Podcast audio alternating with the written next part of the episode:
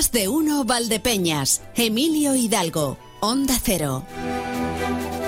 Pues vamos con nuestro programa, 12-20 minutos, vamos apretadísimos hoy porque enseguida queremos estar en las tertulias del vino. Eh, con, cambio de nombres, hay algún cambio de nombre por ahí, pero bueno, vamos a hablar, vamos a hablar de cuestiones relacionadas con el vino. Y vamos a buscar también la farmacia en casa hoy con recomendaciones para el deporte, para hacer deporte, que es una cosa muy buena. Y vamos a tener también al historicón Juan Manuel Palomino quiero que hablemos con Nicolás Marchal, que es un coronel de la Guardia Civil en la Reserva, además de profesor en distintas universidades como San Pablo C o Antonio de Nebrija. Eh, es la, la persona con la que bueno, vamos a hablar de un curso que prepara la UNED para mañana, a partir de las 4, sobre investigación de la escena del crimen, con especial referencia a la cadena de custodia. Y entre unas cosas y otras, me parece que hoy, atención, María Ángeles Díaz Madroñero nos quiere hablar del café de la muerte. Así, sin más. Reciban el cordial saludo de quien les habla, Emilio Hidalgo. Les dejo el teléfono de nuestro WhatsApp 649 32 89 54. 649 32 89 54. Y ahora ya todo esto es correr. Ya todo es correr para que entre absolutamente todo en nuestro programa. No vamos a perder ni un instante. Lo primero que vamos a hacer es que nos vamos a ir al anticipo de información a modo de titulares. Y ya saben que en esos titulares les damos pues em, la, primera dosis de lo que va a ser toda la información que va a llegar a nuestro programa a las 2 menos 20. Para recibir los titulares de la comarca de Valdepeñas, pues tenemos que saludar a nuestra compañera que está terminando de ultimar también para ese café de la muerte.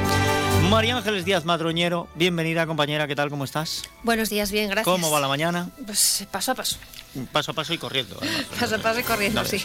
Bueno, eh, luego te vamos a tener con eso del café de la muerte. Ah, para que nos... Sí, es una propuesta muy interesante que organiza la Unidad de Cuidados Paliativos de los hospitales de Valdepeñas y de Manzanares, que se va a desarrollar esta tarde. Y por cierto, que no hay plazas, se agotaron en poquísimos días. Aún así, vamos a contar en qué consiste y vamos a también a avanzarle a la gente que le esté interesada eh, que ha despertado tanto interés que ya se plantean una nueva propuesta. Bueno, de todas maneras tú les preguntas por si acaso, o sea, luego les preguntas por si acaso hubiera posibilidad de, sumarse. Vamos a ver qué tenemos en cuanto a la información. Vamos a hablar hoy de eh, la presentación en Manzanares de la nueva edición del concurso Emprende y del programa de jóvenes cualificados que organiza la Concejalía de Promoción Empresarial de este ayuntamiento. Vamos a hablar también de proyectos que tienen que ver con la educación. Eh, quizá alguien ya se haya dado cuenta de que de repente han aparecido pequeños mosaicos eh, con temas eh, relacionados con el vino y el queso en algunos lugares de Valdepeñas. Bueno, pues esto es un proyecto educativo del Departamento de Dibujo del Instituto de Educación Secundaria Bernardo de Balbuena de Valdepeñas en colaboración con AFAT y que vamos a poder ampliar y tener los detalles en nuestro tiempo de información. También hablaremos de la entrega, precisamente AFAT, de la recaudación de los bailes de del Bermú y de la carpa de carnaval que tenían como es habitual, un carácter solidario. estupendo. ¿Y una pincelada más? De momento, Nada más, vale. Pues, pues eh, te dejamos con eso, te dejamos trabajando la información y te recibimos antes de las noticias también con ese café de la muerte. Hasta luego. Gracias, compañera. Estos han sido los titulares que nos trae María Ángeles Díaz Madroñero. Hay más, los que traen el resto de compañeros. Saludos, compañeros, ¿qué tal? ¿Qué tal, compañeros? Empezamos con crónica de tribunales. Hoy se juzga en la audiencia provincial de Cuenca un hombre acusado de agredir sexualmente de forma continuada a su sobrina de 16 años. La fiscalía pide 11 años de prisión. También otro juicio en Ciudad Real contra los padres acusados de agredir y amenazar a cinco docentes en Argamasilla de Alba ocurrió en el año 2002. Además, también esta mañana hemos conocido una sentencia. La Audiencia Provincial de Toledo condena 15 años de cárcel por asesinato al joven que mató a otro por una disputa por la venta de droga en la Puebla Nueva, en la provincia de Toledo, en el año 2021. Estos asuntos y todos los que vayan surgiendo a lo largo de la mañana se los ampliamos a partir de las 2 menos 10 en Noticias Mediodía Castilla-La Mancha. Buen día, compañeros. Hola, compañeros. ¿Qué tal? Saludos también desde más de uno Ciudad Real y felicidades a quienes cumplan años hoy. No se hace todos los años un 29 de febrero, sino cada cuatro, así que hoy sin duda alguna será un día muy especial para ellos. Hoy en nuestro tiempo de radio queremos hablar en primer lugar de las enfermedades raras. Ya sabéis que se conmemora hoy el Día Mundial de las Enfermedades Poco Frecuentes y hablaremos eh, con algunas de las asociaciones que hay en la provincia de Ciudad Real, como es Guerreros Púrpura, que se encarga de los niños que padecen enfermedades neurológicas y metabólicas. Y en otro orden de cosas estaremos con la Asociación de Usuarios de Trenes AVE, AVAN y Media Distancia de Ciudad Real, que han rechazado las medidas anunciadas de aplicación a partir de mañana eh, por Renfe, mm, por ser contrarias, dicen, a la flexibilidad y agilidad en los viajes que llevan reclamando durante estos últimos años. Hoy en el Más de Uno La Mancha nos vamos a centrar en Alcázar de San Juan. Saludos compañeros oyentes. Toca comparecencia de la alcaldesa Rosa Melchor y tenemos por delante la Semana Santa, pero antes la Cata de los Minos no se equivocan y una bonita iniciativa medioambiental Alcorques Verdes que esta misma mañana ponían en funcionamiento la calle Carrasola con niños pertrechados de regaderas, palas y abono para cuidar eh, todos los árboles de esta emblemática calle de Alcázar de San Juan. Además, la alcaldesa les ha hecho eh, levantar la mano para compartir el eh, juramento, la promesa de que junto a ella y a los técnicos municipales van a cuidar todo el arbolado, todas las zonas verdes de nuestra ciudad. Lo escucharemos en informativos, ahora también lo comentaremos con la primera edil. Luego tenemos nuevo espacio de entrenamiento deportivo, eh, salud y deporte con Nuria Ropero. Eh, segunda parte para la farmacia en casa, también velando por el bienestar de nuestros oyentes. Y hoy con el abogado responde nos meteremos en el arduo, complejo proceso de la herencia o testamento. Sabremos cómo, de qué manera, variables que hay que contemplar con Elena Aguirre, que es la experta de Cobo Serrano Abogados. Y ya en la recta final, con Ana Alhambra, toca repasar ofertas de empleo, las más novedosas que se hayan recopilado en el área de orientación laboral del Ayuntamiento alcazareño. Pues muchas gracias a los compañeros, a Eva Balbanú Martínez Abascal, a Consoli Romero y también a Marcos Galván por esos titulares, anticipo de la información que nos traen desde cada una de las emisoras. Y dicho esto... Vamos a otras cuestiones como la previsión del tiempo. Abrimos así el capítulo de servicio público. Saludamos ya a Luz Cepeda desde la Agencia Estatal de Meteorología. Buenas tardes. Buenas tardes. Suben las temperaturas en la provincia de Ciudad Real. Hoy ambiente más suave. Alcanzaremos 16 grados en Ciudad Real, Manzanares, 15 grados en Puerto Llano, Valdepeñas y Almadén y 17 grados en Alcázar de San Juan. Tiempo estable y soleado con algunos intervalos de nubes. El viento del oeste y noroeste con intervalos moderados. Mañana lucirá el sol, cielo poco nuboso despejado, pero comenzarán a bajar las temperaturas. Temperaturas que siguen bajando el sábado. Además, el sábado se esperan De momento, mañana seguimos con tiempo estable y soleado, con temperaturas en descenso de madrugada, mínimas en torno a los 0 grados. Durante el día, la máxima de 12 grados en La Solana, 13 grados en Ciudad Real y Puerto.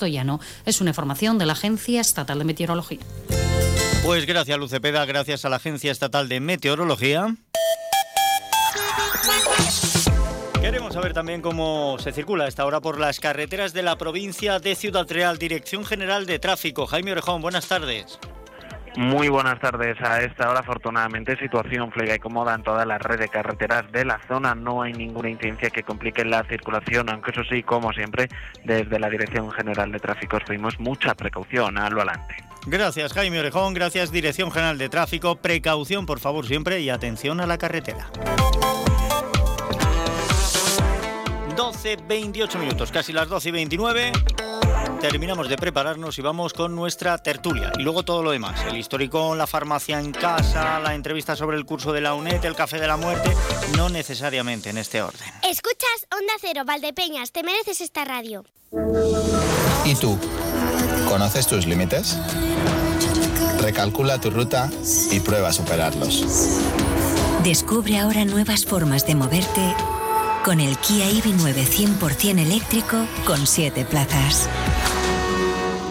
Kia. Movement that inspires. Ven a Fermamóvil, concesionario oficial Kia en la provincia de Ciudad Real o visítanos en fermamóvil.com. Las mujeres superan a los hombres en el equipo de gobierno de la Diputación de Ciudad Real por primera vez en la historia. No siempre ha sido así y aún quedan metas por alcanzar. Con motivo del Día Internacional de las Mujeres y en el marco de la celebración del 130 aniversario del Palacio Provincial, reconocemos la inestimable contribución de las diputadas provinciales y de las alcaldesas a la gestión pública en la provincia por su compromiso y por la labor realizada, gracias por mostrar el camino hacia una igualdad efectiva y real. Crecemos en igualdad. 130 años de trabajo por nuestra tierra y su gente.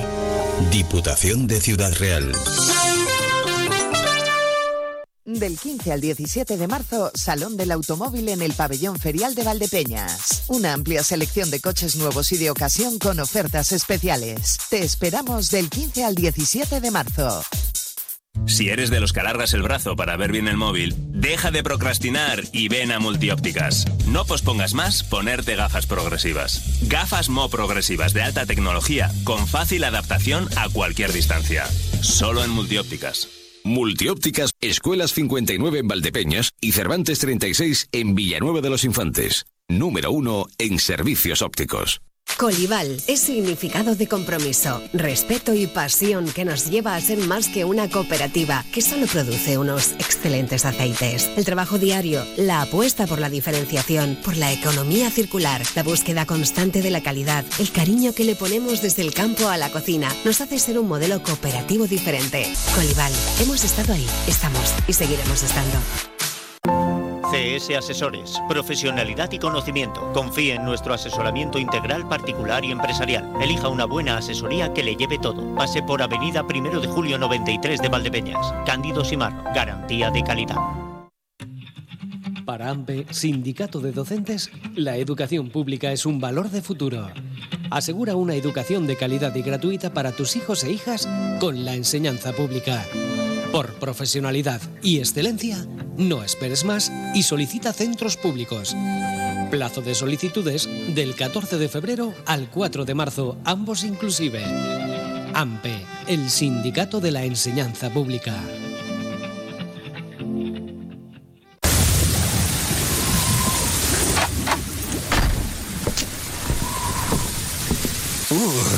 Frío hace fuera. Menos mal que en casa estamos calentitos. Con Combustibles La Solana no pasarás frío. Ahorra con el mejor gasóleo de calefacción a domicilio, que mantiene tu caldera en perfecto estado. Llama ahora al 926-633-660 o visita grupocacho.es y olvídate del invierno con Combustibles La Solana. Si te casas este año, la Sastrería de Talenti tiene una gran noticia para ti. Desde el 15 de febrero y hasta el 15 de mayo ponemos a tu disposición toda la colección de ceremonia 2024 de las principales marcas con un 30% de descuento. ¿Has oído bien? Un 30% de descuento de toda la colección novios. Solo primeras marcas, solo hasta el 15 de mayo. Ven y elige el tuyo. Recuerda que todo lo que necesites para tu boda o evento lo encontrarás en la Sastrería de Talenti. Avenida Primero de Julio 48, junto a Mango, Valdepeñas. Solicita tu cita previa al 926 468 088. Abrimos sábados tarde. Segundas rebajas en Rapimueble, simplemente más bajas. Cheslong ahora 294 euros. Conjunto canapé más colchón, solo 299 euros. Más ahorro, más ofertas, más barato. Solo en Rapimueble, el líder en segundas rebajas, calidad y garantía. Más de 230 tiendas en toda España y en rapimueble.com. Más de uno Valdepeñas. Emilio Hidalgo. Onda Cero.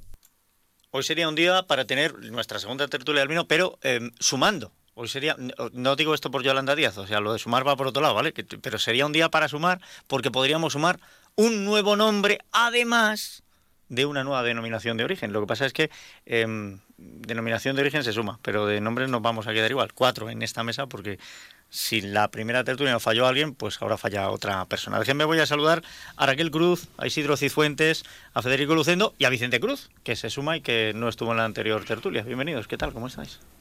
Buenas Buenos noches. Anda, buenos días, perdón. No, escucha, buenos días, buenas tardes, buenas noches. Admito cualquier fórmula. Admito No, cualquier es que- fórmula. Buenos días. Me acosté tarde y me he levantado muy temprano. Bueno, vea yo, no te quiero contar, no te quiero contar. A mí últimamente no se me pegan las, las sábanas porque no me da tiempo a tocarlas, Isidro. Es una locura. Bueno, eh, decía, María Ángeles no está hoy con nosotros, María Ángeles Ruiz, eh, porque no porque no podía, y punto. Y, y me imagino que en alguna consideramos juntarnos todos. Y hoy se suma Vicente, hoy no tenía Hola, ¿qué compromiso laboral. Hoy afortunadamente he podido estar con vosotros. La verdad que os eché mucho en falta el otro día, ¿no? Pero las obligaciones mandaban y, y bueno, pero es verdad que, que lo hiciste muy bien. Luego en la, en la vuelta tuve la oportunidad de escuchar un, un ratito y la verdad es que, que muy bien. Me alegro, me alegro de que te gustase y de que te diese envidia para que estuvieses aquí hoy. Y decía, podíamos haber sumado porque em, que no ha pasado tanto tiempo, han sido dos semanas tan solo y tenemos una nueva denominación de origen, Campo de Calatrava. ¿Ah, sí? Sí, una nueva denominación de origen para el vino. Ya tenemos tres en, en la provincia. Por ahí, en algún sitio he leído que, que nos convertimos en la provincia con más denominaciones de origen. Pero yo tengo entendido que me parece que la isla de Tenerife tiene siete. Solo Tenerife. Sí, sí. En, en la provincia es cierto que, que con la de Mancha, la de Valdepeñas y en este caso eh, el campo de Calatrava, pues es verdad que somos una provincia de las que más tenemos sin llegar todavía al número que tiene Tenerife, ¿no? Pero creo que es una, es una, es una buena cosa, ¿no? Que, que cada, cada identidad, cada origen, pues vaya, vaya mostrando la identidad o las diferencias que tenemos en, cada, en una provincia, pues bueno, pues con tanta riqueza eh, ¿no? Sí, no sé, a mí como me gusta. Yo siempre voy un poco en contra de, en este caso, de ese, de ese separatismo y esas diferenciaciones tan, tan brutales que, que, nos, que nos buscamos. Bueno, pues yo, yo voy un poco en contra de, ese sentimiento. Yo creo que al final, sobre todo, hablar un poco de lo que es el conjunto, de, en este caso, de mancha, o un poco más esa definición, como, como vino más de un concepto mucho más global, eh, yo apuesto más por eso. Pero bueno, que, que todo tiene cabida. Sí, seguro que sí, seguro que No, sí. Ha habido países que en vez de por denominaciones de origen han apostado solo por la indicación geográfica protegida. Y aunan en todo el país. O sea, y ya- ya- Bueno, eso también pasa en los países que no tienen tanta tradición como los, los, los, vamos, los más importantes, como puede ser Francia o Italia o incluso España, pues son zonas que hemos defendido siempre mucho el origen, porque es una manera de diferenciarnos del resto, ¿no? Es verdad que los países que no tienen tanta historia, pues tienen que, tienen que defenderse de otra manera, ¿no? Y ahí sí es verdad que lo defiende del país, ¿no? Pero también es verdad que nosotros nos defendemos como vino de España, también muy orgullosos por donde vamos. Claro. Independientemente de las denominaciones. el, el hablar solo de los vinos de un país, ¿eso es un poquito de chauvinismo o qué? ¿Los vinos de un país? Sí, sí, total, vamos. Sí. Entonces, Yo lo, creo que sí. Lo mío mejor porque el mío, ya. Sí. Claro. Eh, Yo no sé, a nivel de hostelería, el que haya una denominación de origen más o menos, eh, ¿esto os afecta o facilita las cosas, las No. perjudica? ¿Facilita? Yo creo que sí. Yo creo que la gente pide vino, eh, ma- o sea, pide, pide un vino específico, pero creo que no por su deo, pero puede ser que sea Yo, yo pienso que, beneficioso, que- sí. que- que beneficia, puesto que a la hora de, de que vamos de, de vinos, siempre queremos probar vinos distintos, eh, queremos probar marcas distintas, al haber una, una baraja más amplia, pues tenemos donde elegir y, y conocer otros, otros terrenos. Yo ya hice en las fiestas del vino, eh, yo ya hice una cata de los vinos del campo de Calatrava. ¿Ah, ya lo hiciste? Sí, sí. Todavía no tenían la DEO, pero hicimos una cata de vinos volcánicos y de vinos de esa zona y gustaron mucho. No, estamos hablando de una de las superficies eh, volcánicas más grandes de la península ibérica, el campo de, Calatrava, que me imagino que con eso se jugará también. Eh, y aquí en, en Valdepeñas mismamente tenemos algunos vinos que han jugado también la apuesta de tener un terreno más mineral o más volcánico. La pregunta es, eh, ¿cómo se crea una denominación de origen? O sea, ¿cómo le surgen los vinos? ¿Son vinos que no estaban amparados antes a otra o que si estaban en otra por terreno mm, se trasladan o cómo funciona esto? Sí, es una, zona que ya estaba dentro, encuadrada en, en no solo una zona pertenecía a la zona de Mancha y también a la zona de Valdepeñas, pero bueno, dentro de, esas zonas pues surge eh, la posibilidad de defender, como decía, eh, una denominación de origen. Y se basa prácticamente en, en- en, bueno, evidentemente en el origen, pero también tienes que defender una serie de, características o particulares que te hacen diferente al resto.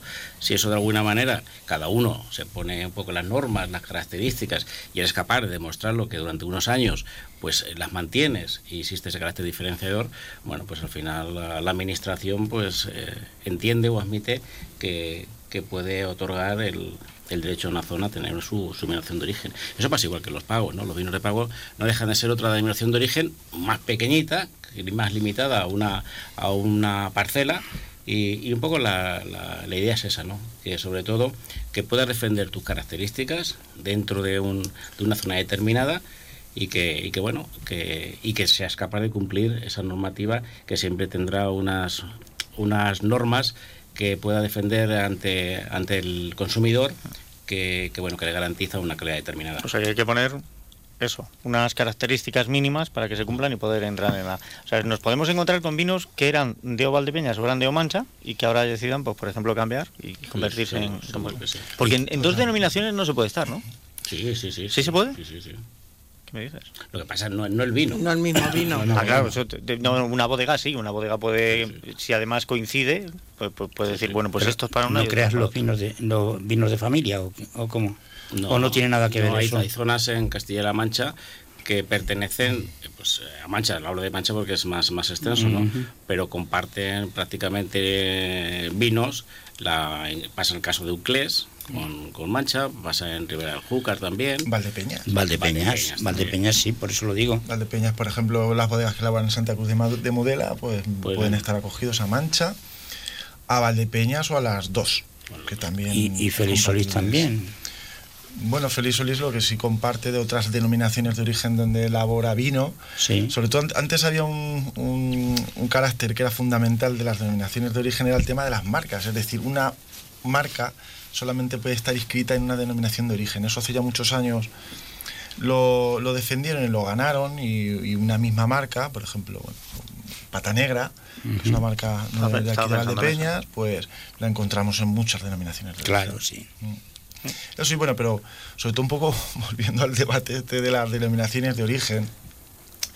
Durante muchísimos años han tenido para mí mucho, mucho sentido, porque sobre todo lo que mm, principalmente registraban un control, ¿no? Hacían un control mm, pri- primero de la materia prima de la uva y luego después con las bodegas. Hoy en día pa- para mí el carácter de las denominaciones de origen debe de ir por otras líneas, ¿no? Debe, yo creo que ya las bodegas eh, tienen unos controles de calidad que están muy por encima de, lo que te pueda exigir cualquier administración y eso es más que evidente porque el mercado lo exige de esta manera, pero sobre todo lo que sí debe, o para mí el principal argumento de una, de una, de una denominación de origen es que, que efectivamente garantice que esa uva procede de un determinado territorio con unas características especiales. y bueno, pues una denominación más que, que para mí confronta eh, más, que, más que separa, sobre todo porque eso, los que nos toca un poco salir fuera y explicar estas cosas a, a nuestros mercados japoneses o a nuestros mercados un poco sin tanta cultura del vino, pues no es fácil. De verdad que no es fácil. ¿Y qué variedad de uva tienen ellos? Estas denominaciones, esta denominación nueva. Yo el pliego de condiciones de No. variedades no, no, no lo he leído, no lo conozco, pero me imagino que, que, bueno, que es muy similar a las que podamos tener. A la DEO nuestra. A la DEO nuestra, la DEO mancha, que al final como variedades yo creo que son prácticamente las mismas. Hombre, imagino Ujú. sobre todo el estar en, en suelos volcánicos, en suelos pertenecientes a, a lo que es el campo de Calatrava. Eh, Raquel, en esa cata que hicisteis, ¿qué tal el resultado? ¿Qué- o sea, la, la acogida del público que estuvo? De? Eh, gustó muchísimo. La verdad que les, les llamó la atención porque bueno hicimos varias catas, siempre hacemos con vinos de Valdepeñas, pero tenemos cuando hacemos varios días pues hay que ofrecer algo distinto y como mi jefe está en Carrión y conoce muy bien esa zona y esos vinos, pues dijo vamos a hacer una cata de tierras de vinos de tierras volcánicas y tuvo tuvo aceptación. Pues bienvenido sea. Pero más variedad, ¿eh? más, más nombres para vender nuestros vinos. Es cierto que yo pienso también un poco como Fede, que a veces el, el separar tanto termina jugando un poco en nuestra contra. Pero vamos a ver si mandamos pues una cajita de vinos a los expertos que han elaborado la guía de vinos de la vanguardia, porque precisamente, pensando en la tertulia, ayer le estuve dando una vuelta y salió un artículo de la vanguardia donde dice, dice, em, em, la guía de vinos 2024, Tempranillo, Syrah, Cariñena, etcétera. 10 vinos tintos con uva autóctona que no te puedes perder. Bueno, pues recomiendan vinos de 10 denominaciones de origen distinto. Bueno, el, primero de ellos no tiene denominación de origen, pero el resto sí. Eh, Ribera de Duero, Terra Alta, PND, no, no está ninguno de Castilla-La Mancha. O sea, no, ni la nueva ni, ni las otras, ni las tradicionales. Ninguna de las denominaciones de origen. Bueno, es normal porque la, la lista la dices que es de la vanguardia, ¿no? De la vanguardia. Pues si hubiera hecho la lista el Cobal de Peñas, tal vez hubiese alguna de esta zona. Yo creo que, que una guía que preparan en, en- para ellos, pues evidentemente han más barrido para casa, han barrido mucho para casa. total. Yo creo, pues vamos, haciendo aquí una guía que no tardaremos mucho en hacerla, pues seguro que más de uno, porque méritos y, y condiciones tienen los vinos de aquí, aparecerían en los primeros lugares, eso no tengo la menor duda. Espera, espera, que Eh, ¿Tienes tu información privilegiada? Vamos a hacer una No, no, no, no, pues- Lo has dicho como si supieras algo. Bueno, no, no sé nada, pero Bueno, i- Pero ¿por igual la no? está elaborando. ¿Por A ver, lo está, lo está maquinando. Pues, pues, pues ahora, ahora va a salir un concurso que, que, bueno, que también van a competir los Backing Boss, ¿por qué no? ¿Cómo, cómo es esto? Sí, sí, pues bueno, pues eh, nos está preparando la primera edición de, he visto por ahí, ¿no? A nivel nacional de Backing Boss, bueno, pues es otro es otra forma de, de reconocer trabajos y vinos y Pero en, cuan- ¿no? en cuanto al envasado o en cuanto a calidad de vino, aunque vengan de, en, en, cuanto Back a calidad de vinos siempre, o vinos, vinos embotellados, pues vinos en, en Backing Boss, que tampoco pasaría nada, ¿no? que va todo, todo, todo lo contrario. Yo, yo siempre he sido un, un defensor al máximo del, del backing boss. Son, son dos rituales para mí un poco distintos, ¿no? Porque lo que hay una cosa que es alucinante, que es todo lo que simboliza abrir una botella de vino, ¿no? Que eso es un arte y hay que disfrutarlo de una manera, pero luego hay una manera de consumir vino y de tomar vino de una forma mucho más económica, eh, con conceptos mucho más de reciclaje, que muchas veces se nos olvidan con tanta etiqueta, con tanto corcho, tanta cápsula. Entonces el consumo de vino en bolsa pues es totalmente respetable y en otros países, bueno, pues funciona de una, de una manera alucinante y sí es verdad que aquí lo he hecho un poco de menos. Antes lo hacíamos en garrafas, ¿no? Con cuánto vino Claro. comprábamos en garrafa, pues algo, algo así. Sí, hemos cambiado el envase para, para darle una mayor utilidad y, y estar mejor guardado que a lo mejor que en una garrafa, digo yo. Ahora la No sé. La hostelería lo tenéis complicado, sí. No, no, Si no, por Dios, no, por Dios, en botellas. Me acuerdo hace ya, me acuerdo ya hace ya muchísimos años cuando, cuando un señor que le, le decían el trompi eh, inventó inventó un, un barrilete refrigerado que llevaba vino y, y lo servían directo. Como ahora el mismo el tinto de verano, sabes que sale por... Pues este hombre ya se adelantó al, al futuro y lo hacía. Y, lo hacía, o sea que, bueno, la hostelería yo creo que seguirá abriendo sus botellas porque, como tú bien dices, es un arte y es un espectáculo ver eh, cómo, cómo te abren una botella y cómo te lo, eh, te lo te lo sirven y tal. Yo creo que el backing boss pues queda más bien para las casas y, y perdonar, no sé si tengo razón o no tengo, se utiliza a lo mejor más como vino de, de cocinar o algo así o no. Bueno, puede ser. Mm, Lo que pasa que habitualmente estamos a lo mejor un poco más acostumbrados a que este tipo de envases normalmente llevan vinos de menos calidad. Claro. Pero sí es cierto que la tendencia ha cambiado completamente y se están en- envasando vino en bolsa de vinos de una calidad eh, alta o, o- o muy alta. Sobre todo un poco buscando ese tipo de consumidor eh, que aplica los conceptos más de reciclaje. Sobre todo pienso principalmente en los países escandinavos que van con su barquito, toman el vino en el barquito, reciclan Sí. el plástico, el cartón por un sitio y al final hay un ahorro de materiales alucinante. Entonces por eso digo que tiene mucha cabida y tiene mucho una, una base súper sólida para que funcione. Sí, sí, hoy yo, hoy he ido a un, a un centro comercial de aquí de Valdepeñas, no un supermercado, un centro comercial, un, de mayoristas, y, veo el vermú, y lo veo en Backing Boss, el, el vermú, y además es un gran vermú, ¿sabes?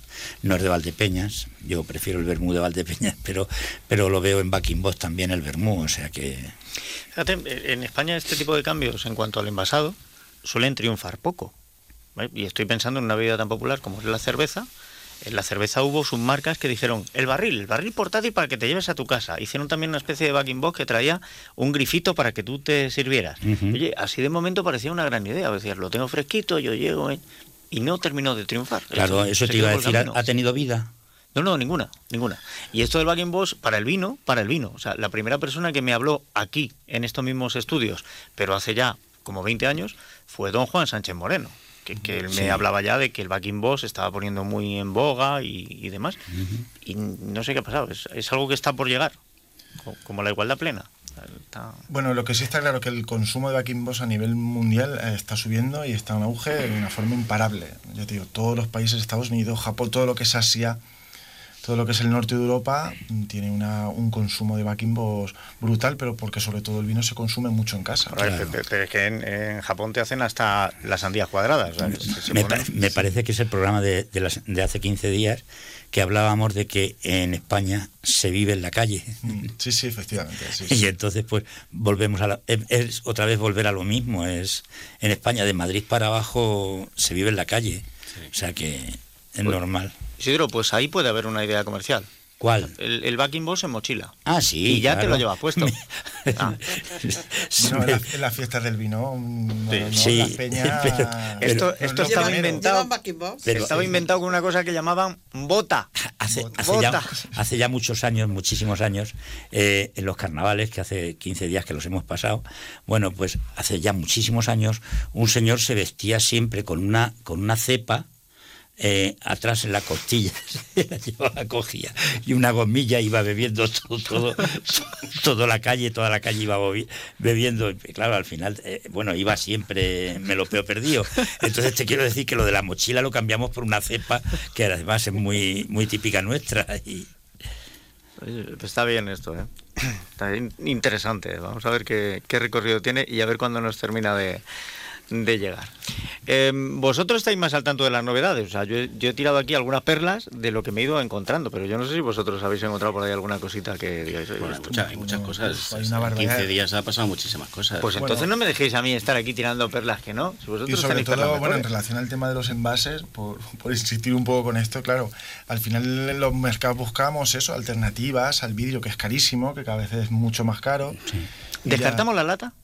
Porque esto también se ha Bueno, intentado, la lata de vino. ¿La La lata sigue o sea, está funcionando en ciertos mercados muy concretos, pero la lata está en auge, se está produciendo cada vez más.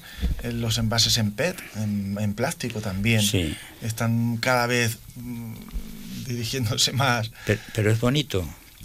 No, vamos, yo no. Yo, desde mi punto de vista, Yo no- pregunto, yo pregunto. Bueno, yo, no sé, yo- yo creo que cada cosa tiene su, su público, ¿no? Claro. También es verdad que en la playa una lata pues tam- tampoco estaría tan mal, ¿no? Lo bueno, sé. de vino. Por ejemplo, no lo sé. Sí, sí, Es verdad sí. que el consumidor habitual es un consumidor clásico, que le gusta la botella, que le gusta el corcho y, y bueno, y, Es que y es pasa- así. pasa como con la Inclusive- prensa. Inclusive le gusta hasta la etiqueta. Hasta la etiqueta, efectivamente. Vende mucho la etiqueta también. es que esta, esta es la cosa, ¿no? Eh, Pasa un poco como la, con la prensa. Ahora tenemos la prensa en el móvil y llegamos el digital, el digital, o los libros, el, Sí. el libro electrónico.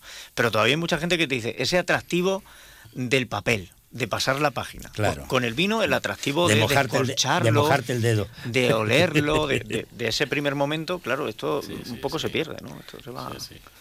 No, sobre- bueno. bueno. y sobre todo, eh, insistiendo un poco en lo que hablábamos de los mercados, nuestra principal diferenciación, sobre todo cuando hablo de lo que es España, lo que es Portugal, respecto a otros mercados, como llamamos los mercados emergentes o el Nuevo Mundo, Chile, Sudáfrica, Estados Unidos, es que nosotros defendemos esa tradición.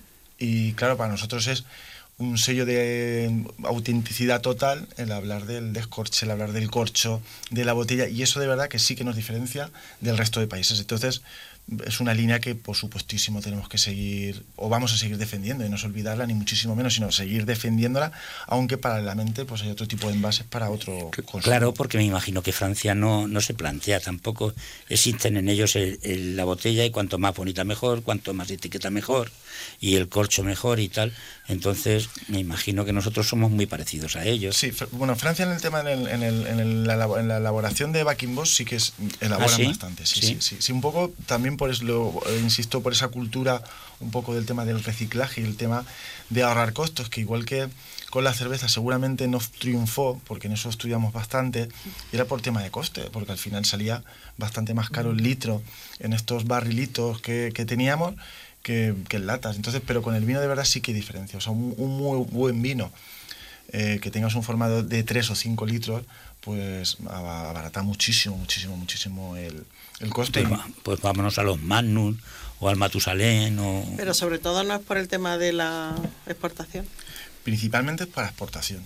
O sea, principalmente las bodegas más, que, más que elaboran o que elaboramos vino en Backing Boss es para el tema de exportación. Principalmente exportación claro. y sobre todo para líneas de los can- el canal de, de, de los alimentación, supermercados, de Yo en esto puedo ver eh, una similitud con Francia y una gran diferencia. O sea, eh, estoy contigo, van a mantener el, el atractivo de, de la botella, el descorchado, y sobre todo en restaurantes. Los franceses son, son también muy suyos y yo creo que en esto podemos estar de acuerdo. Fíjate, pero me da la sensación que luego en casa sí son capaces ellos de tener en la nevera un backing boss para servirse su vino. Claro. Y aquí eso lo veo más complicado. Eso, bueno, en, en- en restaurantes de nivel, Raquel, eso no lo... No, no. Llegar allí y decirle, No pues veo. aquí, aquí tiene el vino, ¿eh? aquí se lo pongo, No. este es la- y con el grifito ya se van echando, ¿vale? No, no termina de cuajar eso. A ver, yo pienso que si en Francia tenemos la alta cuisine y tenemos y tenemos el vino que no van a servir en un en un backing box, pues igual en, en España la alta cocina que tenemos, la restauración que tenemos, que es genial, tampoco vamos a meter un backing box o, o unas latas en, en una mesa porque no no va, va todo en, en consonancia. La alta cuisine francesa nos ha dejado circunstancias como bueno lo- lo- los platos como como plazas de toros sí bueno. con un poquito de comida. Sí pero bueno ya. Que te dicen cómo ha encontrado usted el filete de casualidad bajo una alcaparra. Pero, pero eso, Pues también, eso. eso también está en España, ¿eh? no pero aquí somos más de, de y sobre todo en Castilla-La Mancha Las- incluso en la nube cuisine más abundancia Las estrellas, las estrellas Michelin no te ponen para hartarte. No pero porque eso también es muy eso también es muy muy francés no Claro, claro. procurar siempre dejar plato limpio Sí, sí, Y tanto. que si no que si no es ofensivo esto hay, hay países donde si acabas todo lo del plato Sí. les ofendes porque les das a entender que no han puesto suficiente que te han dejado con hambre Pues eso aquí en España no Entonces, existe. aquí- Aquí, lo que te ponen es para comértelo. Mañana poner pan. claro, aquí somos de sopar. De sopar todo lo que podamos De sopar todo lo que podamos y un poquito más.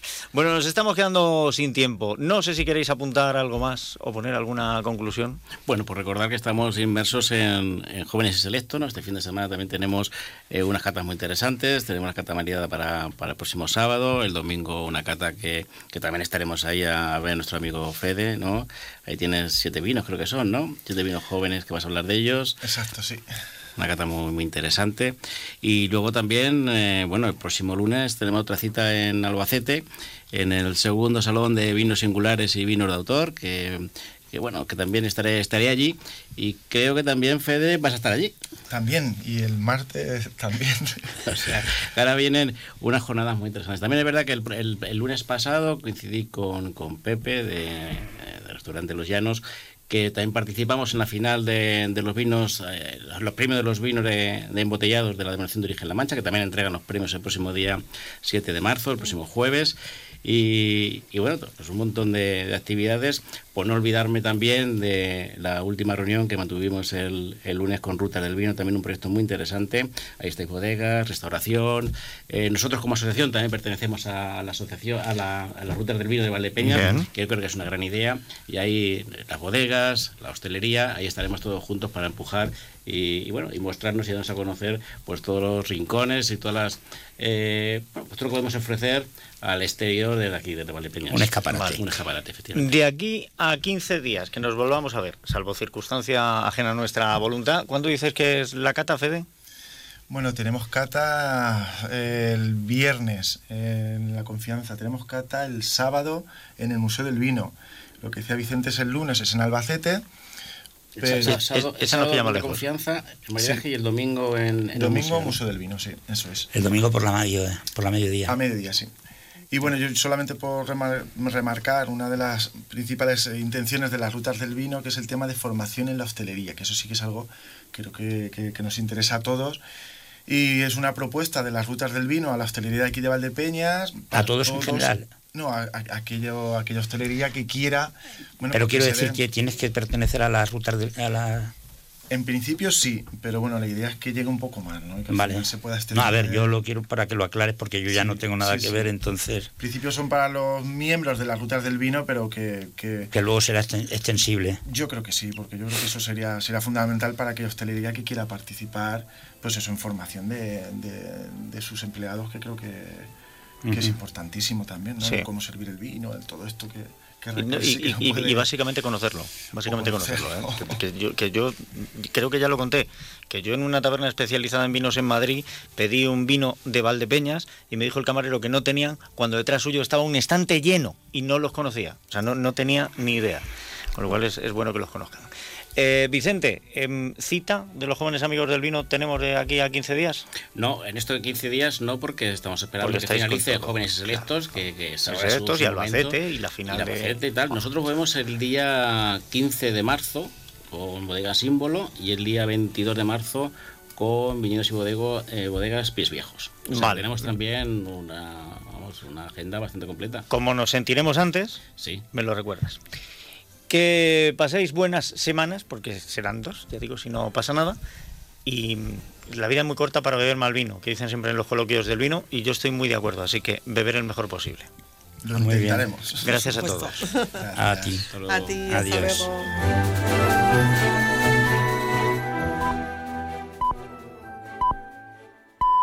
Es la una de la tarde, mediodía en Canarias.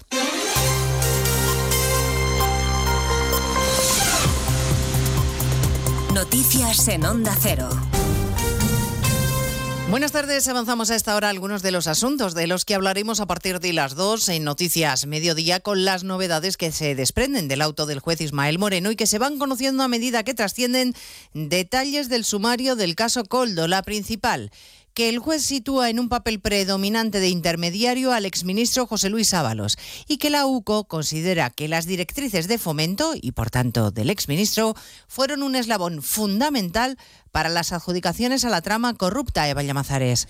Todo va por buen camino. El asunto de la reclamación de Baleares está más que hecho. Las intervenciones telefónicas reflejan que Coldo usó como intermediario a José Luis Ábalos. El juez menciona la reunión en la marisquería La Chalana, 10 de enero de 2024, y deduce que fue con él con quien trató para intentar parar ese expediente por el que se le reclamaban 2,6 millones de euros por las mascarillas defectuosas, ya que Coldo García había dicho previamente que iba a hablar con gente del ministerio. De hecho, también afirmó que había comentado el asunto al exministerio donde yo trabajaba antes, habiendo obtenido como respuesta, dice el juez Ismael Moreno, que este asunto no tiene recorrido jurídico alguno. El magistrado señala como uno de los principales avances de la investigación la influencia de Coldo en beneficio de la empresa Soluciones en el contexto de la reclamación balear. Especialmente relevante que Ábalos no mencionara ayer en más de uno esa reunión con su asesor en el mes de enero pasado en una marisquería, cuando ya estaba en marcha la investigación. Según dijo aquí, la relación con Coldo es de lo más fría y no había contacto desde hacía tiempo. Bueno, a partir de las dos trataremos de poner orden a todas las informaciones que van complicando mucho el escenario político y también eh, el escenario en la Moncloa y de las que el gobierno y sus ministros tratan de desvincularse. Lo ha hecho esta mañana la vicepresidenta María Jesús Montero, buscando poner el foco no en la responsabilidad propia, sino en el Partido Popular y los supuestos contactos del portavoz parlamentario Miguel Tellado con el asesor Coldo. Lo que sí tiene que explicar hoy el Partido Popular es si realmente el señor Tellado se reunió con estos empresarios o se reunió con el señor Coldo y qué era lo que hablaron y qué tipo de negociaciones llevaron a cabo. El, aludido Miguel Tellado habla de cortina de humo, niega cualquier reunión con el asesor, negación que también está reflejada en el informe de la Guardia Civil, que no se produjo tal reunión. El presidente del Partido Popular, Núñez Feijóo, explica la reacción de Moncloa en el pánico que empieza a cundir en el gabinete de Pedro Sánchez, que tiene que responder a una pregunta clave. ¿Qué responsabilidad política y en su caso qué responsabilidad personal tiene en la trama que estamos conociendo? Todo, todo hace evidente que conocía hechos que conforman la trama y por eso exigimos que no la siga tapando. ¿Quiere saber Feijo cuántos ministros están implicados, cuánto sabe Sánchez y desde cuándo y por qué ocultó las denuncias sobre una trama corrupta de comisiones en la compra de mascarillas por parte de su gobierno? Se lo vamos a contar todo a partir de las dos en este último día del mes de febrero en el que tiene poco que celebrar el ministro Marlasca. Ha sido reprobado por tercera vez, en esta ocasión en el Congreso de los Diputados y gracias a la inestimable abstención de dos de los socios de gobierno que parece que en este caso no son tan socios, Podemos y Junts. Moción consecuencia de interpelación urgente del Grupo Parlamentario Popular relativa a la escasez de medios para hacer frente al narcotráfico y la responsabilidad del Gobierno en el asesinato de dos guardias civiles en Barbate. Votos emitidos 347. Votos a favor 171. Votos en contra 165. Abstenciones 11. Queda aprobada dicha moción. Así que por tercera vez Marlasca queda reprobado. Recordaremos además el dato provisional de los precios de febrero. El IPC se moderó seis décimas, sobre todo por la caída del coste de la electricidad y porque el precio de los alimentos se ha estabilizado. Claves que valora en positivo el ministro Cuerpo. Esto está permitiendo que los hogares recuperen poder adquisitivo y que las empresas recuperen competitividad. Hacemos, por lo tanto, compatible la moderación de los precios con el mantenimiento del escudo social y el apoyo a los hogares y las familias más necesitadas. Lituania y Estonia apoyan enviar tropas terrestres a Ucrania como propone Macron. Letonia se lo piensa, así que no les ha hecho mella la amenaza directa de Putin de que enviar soldados a países aliados para combatirles sería un error de consecuencias muy graves, Jorge Infer. Consecuencias tan graves como la posibilidad de una guerra nuclear. Así lo ha señalado el presidente ruso durante el discurso sobre el Estado de la Nación, en el que además ha destacado que Occidente debería comprender que Rusia tiene armas que podrían alcanzar objetivos en cualquier territorio. Están hablando de la posibilidad de enviar contingentes militares de la OTAN a Ucrania, pero recordemos el destino de aquellos que una vez enviaron a sus contingentes a nuestro país. Ahora las consecuencias para los posibles intervencionistas serían mucho más trágicas. Vladimir Putin también ha acusado a Occidente de olvidar lo que es la guerra y de provocar conflictos en Ucrania, en Oriente Medio y en otras regiones del mundo. Pues de todo ello hablamos en 55 minutos cuando contemos la actualidad de esta mañana de jueves 29 de febrero. Elena Gijón, a las 2, Noticias Mediodía.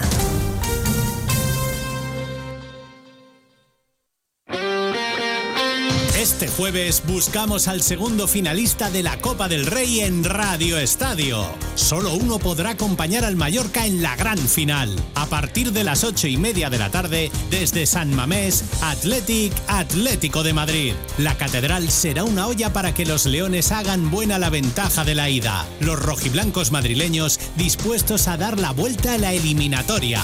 Este jueves, desde las ocho y media de la tarde, semifinal de la Copa del Rey en Radio Estadio. Con Edu García. Te mereces esta radio. Onda Cero, tu radio.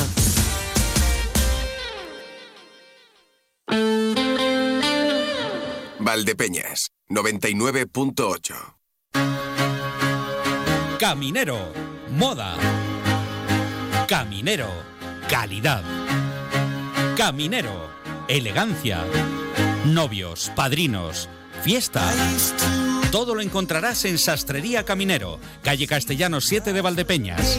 Y ahora también trajes de comunión. Caminero siempre. Un día descubres que tienes humedades en techos, paredes, están por todas partes. ¿Qué puedes hacer? Llama a Murprotec. Llama al 930 1130 o entra en murprotec.es. Si con las humedades te las tienes que ver, ¿qué puedes hacer? Llama a Murprotec. 930 1130. Murprotec. Cuidando tu hogar, cuidamos de ti.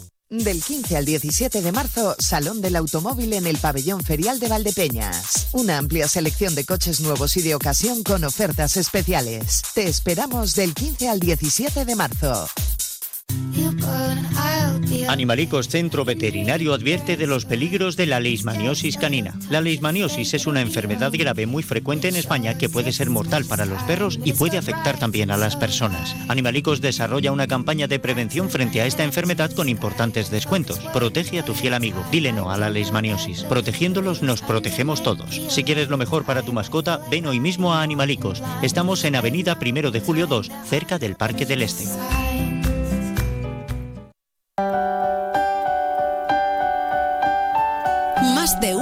Valdepeñas. Onda Cero. La una y ocho minutos. Vamos con la segunda parte de nuestro programa. Te has perdido quién soy. Lo que estaba. A ver, tenemos movimiento en nuestro WhatsApp, como tampoco puede ser de otra manera. La mujer que ahora. El primero de los movimientos es el saludo de Nieves, como es habitual, que nos propone esta canción de Vanessa Martín. Te has perdido quién soy. Abril y levante. Bueno, eh, tenemos saludo también de Juan, buenos días, saludos. La pregunta por aquí, ¿de qué bodegas conforman la denominación Campo de Calatrava? Pues la verdad es que no tenía ni idea, pero bueno, le he echado un vistazo por aquí y veo Bodegas Naranjo, Fúcares, Campo de Calatrava, Amancio Menchero, la encomienda de Cervera, Quinta de Aves, Anhelo y Reconquista. Estos son los que figuran en su página web de la de Ocampo de zarzas. Ahí está, ahí tenemos esos nombres. Eh, también preguntaban por las fechas de jóvenes y selectos. Bueno, pues hay cata presencial el 2 de marzo, una cata María de vinos jóvenes en el Centro Cultural de la Confianza. El 3 otra cata de vinos jóvenes en el Museo del Vino. Hubo ya una virtual el 23 de febrero y quedarían el 8 de marzo, selección Lucendo, y el 9 de marzo, Bodega de las Estrellas. Eso es lo que hay ahora mismo ahí. Y no perdemos ni un instante, vamos a otras cuestiones, porque tenemos que pasar por la farmacia en casa. La farmacia en casa. Cuidamos de su salud, cuidamos de usted, porque su salud es lo primero. Es un espacio patrocinado por CINFA, el laboratorio más presente en los hogares españoles, en colaboración con el Colegio Oficial de Farmacéuticos de Ciudad Real.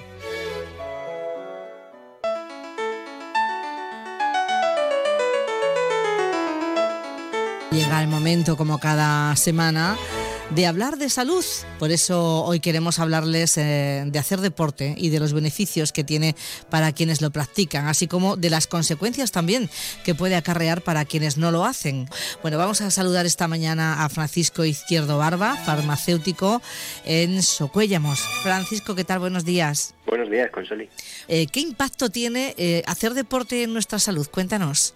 Pues mira, nuestro cuerpo está diseñado para, para moverse, para tener actividad, eh, para producir y consumir energía. Entonces, bueno, pues la actividad física practicada de una forma habitual, pues eh, ayuda a, a combatir factores de riesgo y produce unos efectos positivos sobre nuestro organismo. ¿Cuáles son esos efectos positivos? ¿Cuáles son los beneficios de practicar deporte? Podríamos hablar de efectos positivos a tres niveles, un nivel físico, un nivel psicológico y un nivel social. Bueno, pues a nivel psicológico parece evidente que eh, pues eh, hacer ejercicio reduce la susceptibilidad al estrés, aumenta la autoestima eh, y bueno, pues minimiza problemas como el insomnio o minimiza los síntomas de la depresión. Luego tiene un efecto social, esto está muy marcado en, los niños ya que les facilita la integración y su relación con otros con otros niños y lo que te decía, esos beneficios físicos pues no solo incrementa la masa muscular o la densidad mineral ósea, sino que mejoramos la condición respiratoria, fortalecemos el sistema inmunológico, disminuimos el efecto de, ciertas patologías crónicas como puedan ser la hipertensión o la diabetes y bueno, pues aumenta nuestra fuerza y resistencia como nuestra movilidad, sobre todo en las personas más mayores mejora el perfil lipídico y, y, ayuda a mejorar, a subir ese colesterol, ese HDL. El colesterol HDL es el que todo el mundo conoce como el colesterol bueno, el, bueno, el sí, que sí. tanto nos cuesta subir cuando nos hacen un perfil lipídico. Ya sabemos que una de las maneras de subirlo es haciendo eh, ejercicio físico. Y bueno, también sobre la diabetes, bueno, pues puede mejorar la sensibilidad de, de nuestra insulina. Pues como vemos, pues parece que, que hacer ejercicio mmm, trae aspectos muy positivos. Bueno, y en el lado contrario está el sedentarismo. ¿A quién afecta el sedentarismo? Pues mira, eh, según un estudio de la Organización Mundial de la Salud, hay un 1,9 millones de defunciones al año a causa de, del sedentarismo y un 22% de los casos de cardiopatía son producidos por este sedentarismo. Esto sería cómo afecta el sedentarismo a nuestra salud. Bueno, pero ¿a quién afecta? Pues el, INE dice que el 50,7% de, de los españoles mayores de 15 años tienen una actividad sedentaria es decir, que no hacen nada de ejercicio. Y esto, bueno, pues es preocupante. ¿Qué consecuencias tiene ese sedentarismo para nuestra salud? Bueno, pues los peligros del sedentarismo son numerosos. Si además tener una conducta sedentaria lo combinamos con no tener una dieta equilibrada o sana, pues eh, vamos a empeorar en todos esos beneficios que decíamos antes, pues eh, lo llevamos al otro extremo. Empeoraremos en enfermedades crónicas como la diabetes, la hipertensión, eh, tendremos pérdida de flexibilidad en las articulaciones y bueno, pues como no, va a desembocar en tener un, un sobrepeso. Pero claro, no nos podemos lanzar a hacer deporte como locos eh, porque hay un deporte recomendado para cada edad, ¿no? Efectivamente. A ver, es muy bueno hacer ejercicio, pero también tenemos que tener claro en qué lugar estamos y qué, cuál es el ejercicio mejor adaptado a nuestra, a nuestra condición física inicial y sobre todo a nuestra edad. Entonces, yo aquí lo que sí recomiendo eh, es que si tenemos la posibilidad, pues nos pongamos en manos de un especialista, es decir, de alguien con una titulación que nos pueda desarrollar o definir un plan de entrenamiento y bueno, pues si no tenemos la posibilidad de, de llegar a ese plan de entrenamiento, qué menos que andar, andar todos los días mínimo 30 minutos que bueno pues eh, poco a poco pues vamos a ver que nuestro cuerpo nos va pidiendo más y, vamos a ir viendo también esos efectos positivos que, definíamos al principio. Pues ya lo saben, hagan deporte, pongan deporte en su vida. Eh, Francisco Izquierda, muchísimas gracias por estar con nosotros esta semana en la farmacia en casa. Muchas gracias a vosotros, es un placer. Hasta aquí la farmacia en casa, un espacio patrocinado por CINFA en colaboración con el Colegio Farmacéutico de Ciudad Real. Resuelve tus dudas de salud de la mano de los expertos de CINFA en cinfasalud.com. Pues ya lo saben, hagan deporte. No hace falta que corran tanto como corremos en la radio, pero es que queremos tener cabida para todo. Y María Ángeles, hoy nos quieres hablar de algo. Cuéntanos. Vamos a hablar de una iniciativa em, que tiene tanto de curioso como, eh, en mi opinión, de importante para eh, afrontar eh, ciertos temas que hoy por hoy siguen siendo un tabú. Vamos a hablar, en este caso, con la psicóloga clínica de la Unidad de Cuidados Paliativos de los hospitales de Valdepeñas y de Manzanares. Ella se llama Rosa Melero y está aquí con nosotros esta mañana compartiendo unos minutos para hablar de lo que llaman el café de la muerte, que dicho así, igual a alguien pues le produce esa sensación, ese intento de dar un paso atrás, ¿verdad? A ver de qué vamos a hablar. Pues para eso está aquí Rosa hoy con nosotros, Rosa Melero, como decimos. Buenos días, Rosa. Hola, buenos días. Decía yo que esto eh, hoy por hoy sigue siendo tema tabú y que solo pronunciar la palabra muerte en, una frase, eh, pues como que a mucha gente como le da grima o le lleva a dar un paso atrás o le produce una sensación eh, que no es agradable. Sin embargo, es algo que está ahí, forma parte de la vida, o sea, no, no, hay más. Em, y vosotros, supongo que lo veis pues de una forma mucho más cercana que el resto de nosotros. ¿Qué es el Café de la Muerte y por qué se organiza? Bueno, el, Café de la Muerte es eh, una iniciativa que surgió allá por el 2011 en, en Londres, de la mano de John Underwood y de su madre, Subaski Reid, que era psicoterapeuta. Y bueno, en lo que consiste es en reunir a un grupo de personas desconocidas para hablar de la muerte, eh, con el objetivo de reducir los miedos, eh, de reducir el, el, tabú que rodea este tema, ¿no? Podemos, bueno, hoy en día la, muerte es como un misterio, ¿no? Y, y, si no se habla del misterio, pues al final lo que ocurre es que se agiganta eh, y, y, se envuelve de muchos miedos, ¿no? De, de enigmas, de, de, confusión y esto al final lleva a que pues muchas personas acaben dándole la espalda a la muerte, ¿no? Eh, se ve como, uy, esto no, esto no va conmigo, ¿no? Hasta que, bueno, llega la hora, ¿no? Que a todos nos va a llegar. ¿Cómo surge en, nuestra zona, eh, por parte de vosotras, la idea, y digo vosotras porque el equipo de paliativos, eh, creo recordar que está solo formado por mujeres a día de hoy, ¿cómo surge la idea de, traer esto aquí, a nuestra zona?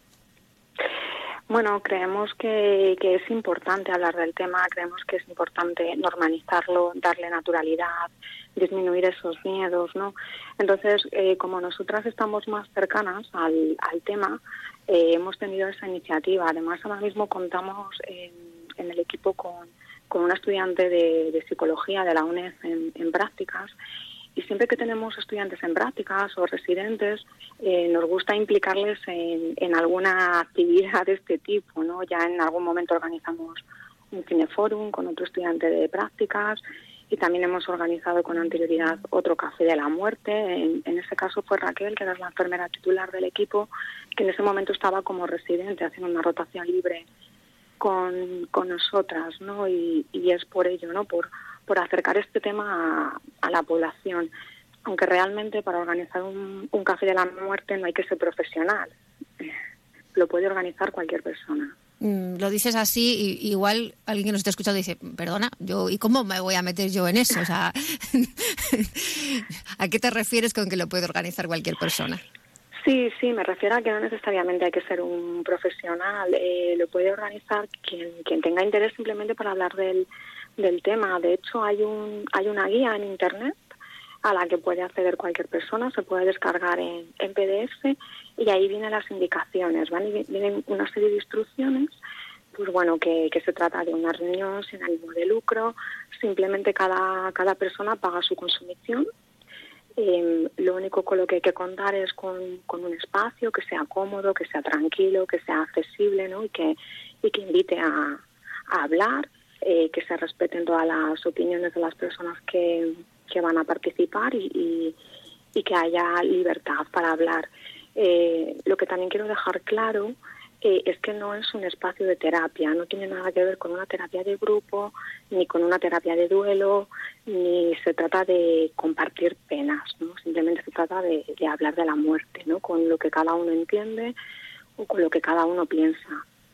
Eso eh, eh, parece importante porque es probable que mm, muchas de las personas que nos escuchen digan, bueno, claro, ellas eh, pues han intentado organizar algo así o organizan algo así por su relación con la unidad de cuidados paliativos. pero claro, tú me cuentas que esto es algo, mm, no vamos a decir ajeno, porque claro, al final hay una, hay una relación en todo esto, aunque sí es ajeno a, vuestra labor diaria en esa unidad de cuidados paliativos, ¿no?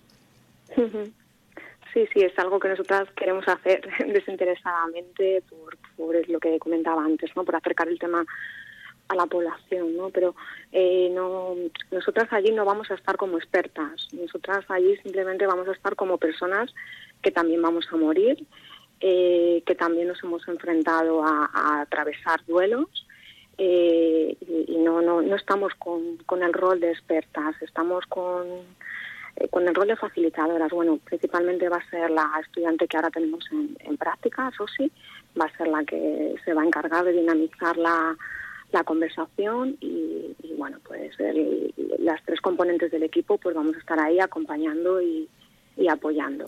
La cita para esta inusual tertulia, digámoslo así, es esta misma tarde en, eh, aquí en Valdepeñas. Eh, no sé si alguien que nos escuche a esta hora y de repente diga, uy, pues mira, yo no sabía esto y sí que me apetecería participar si todavía existe esa posibilidad de participar, porque vosotras sí que habíais pedido, bueno, pues que, claro, tampoco puede ser algo con un número excesivo de gente, porque entiendo que no sería eh, agradable o cómodo para participar en la tertulia. No sé cómo estáis de participación a estas alturas.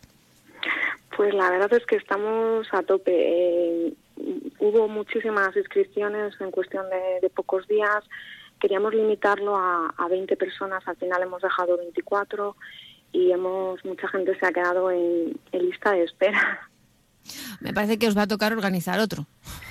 Sí, sí, sí. Bueno, pues probablemente, vamos, ya lo tenemos ahí además en, mente porque eh, tenemos este año eh, con muchísimos estudiantes que van a venir con nosotros a hacer prácticas, con residentes. Entonces seguramente habrá habrá más, ¿no? Porque además la gente la gente que se ha quedado fuera nos lo está demandando. Entonces, bueno, pues probablemente quizá para finales de año se, se vuelva a, organizar, lo volveremos a, publicitar. Hoy lo vamos a hacer en el café local, que es un espacio muy acogedor, muy agradable, muy bonito y que creemos que, que invita a, a ello. Y bueno, pues desde aquí aprovecho para darles las, las gracias por colaborar con, con nosotras en, en esto y, bueno, pues a finales de año probablemente se, se volverá a organizar. Pues Rosa Melero, psicóloga eh, clínica de esa unidad de cuidados paliativos de los hospitales de Valdepeñas y Manzanares, yo también te quiero dar las gracias a ti por habernos hecho eh, un huequecillo en la agenda en el día de hoy, habernos dedicado unos minutos para hablar de un tema realmente pues interesante y que eso sí, no va a pasarse de moda, está claro. Muchas gracias gracias también a María Ángeles por este tema que, casi, casi que tiene relación con el capítulo de hoy del Historicón.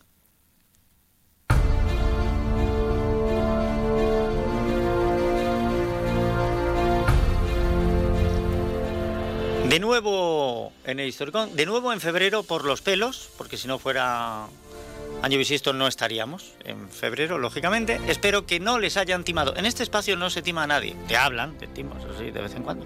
Juan Manuel Palomino, el historicón, bienvenido, ¿qué tal? Buenos días, Emilio. Hoy no vamos de timos. Hoy no vamos. Sino de sueños. Ah, bien. Posiblemente del mayor sueño del ser humano, ser inmortal. Vencer a la muerte ha sido una obsesión a lo largo de los siglos. Y esta obsesión ha dado incluso obras maestras como Frankenstein. Así que hoy voy a contar la historia del biólogo que logró resucitar a los muertos. Esta semana hablaremos del doctor Robert Cornish. Cornish nació en 1864 y desde muy pequeño fue considerado un niño prodigio. Destacaba por su gran inteligencia, hasta el punto de que se licenció en biología con tan solo 18 años y obtuvo el doctorado con 22. Poco a poco se labró una reputación bastante respetable entre la comunidad, Participaba con otros científicos de la época en diversos proyectos. Era eficiente, inteligente y muy trabajador. Un buen científico, vaya. Pero en 1931, Cornish empezó a interesarse por un tema en concreto. Más que interesarse, se podría decir que empezó a obsesionarse. El tema era la muerte, concretamente, devolver la vida a los muertos. Sus métodos podrían parecer una broma, pero consistían en amarrar al difunto en una especie de balancín para hacer recorrer su sangre por su corriente sanguínea y obligar al corazón a volver a bombear de nuevo. Previamente les administraba adrenalina, anticoagulantes, suero salino, sangre y oxígeno mediante un tubo de goma introducido por la tráquea hasta los pulmones, el cual bombearía en todo momento. Para sus experimentos no servía cualquier cadáver. Tenía que ser un cuerpo fresco y sin traumatismos o muerte violenta. Los cadáveres por ahogamiento, ataque cardíaco o electrocución eran los más apropiados para dicho experimento. A pesar de intentarlo con denuedo, no tuvo ningún resultado con cadáveres humanos, así que decidió dar un paso atrás y probar con perros.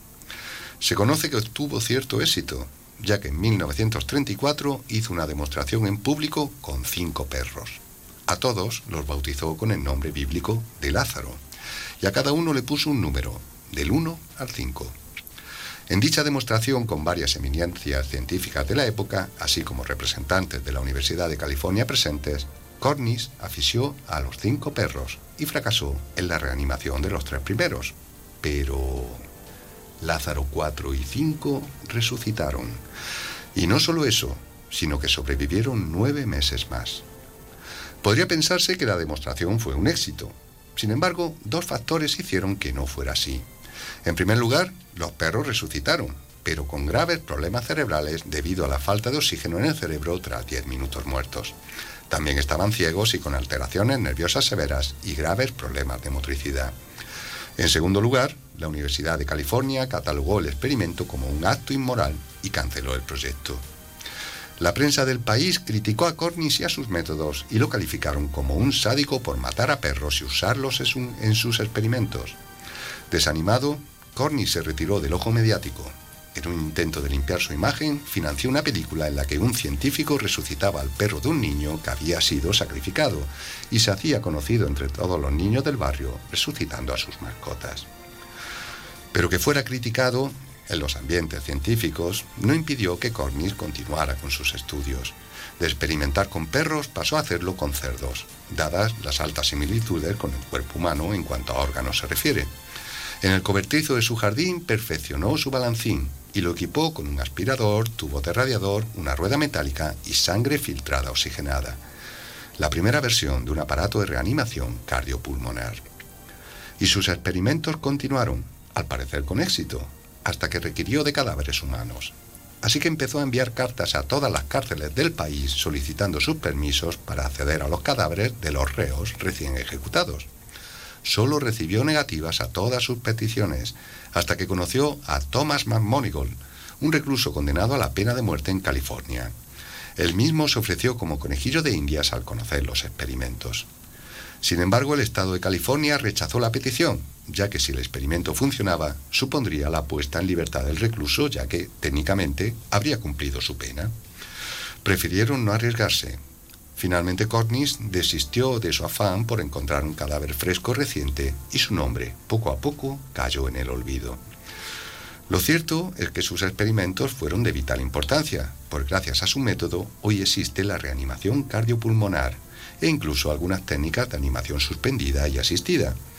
En realidad, le debemos muchísimo a este científico. Uno de los grandes sueños de la humanidad es la inmortalidad. ¿Quién sabe? Quizá uno de estos días aparezca otro doctor Cornish que tenga éxito donde él fracasó. Pero si de algo estoy seguro es de que el ser humano seguirá intentando que ese anhelo se haga realidad.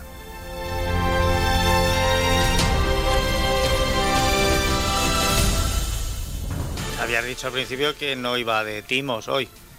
Es que no era un timo, consiguió resucitar. Bueno, Perros, bueno, De aquella manera. pero bueno, resucitar, vale, bueno, sí, vale, venga, vale, va, te lo voy a aceptar.